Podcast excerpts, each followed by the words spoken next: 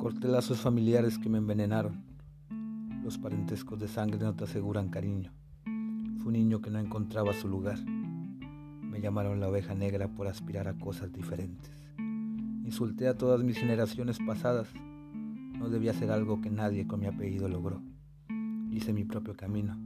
Otros lo siguieron. No fue coincidencia.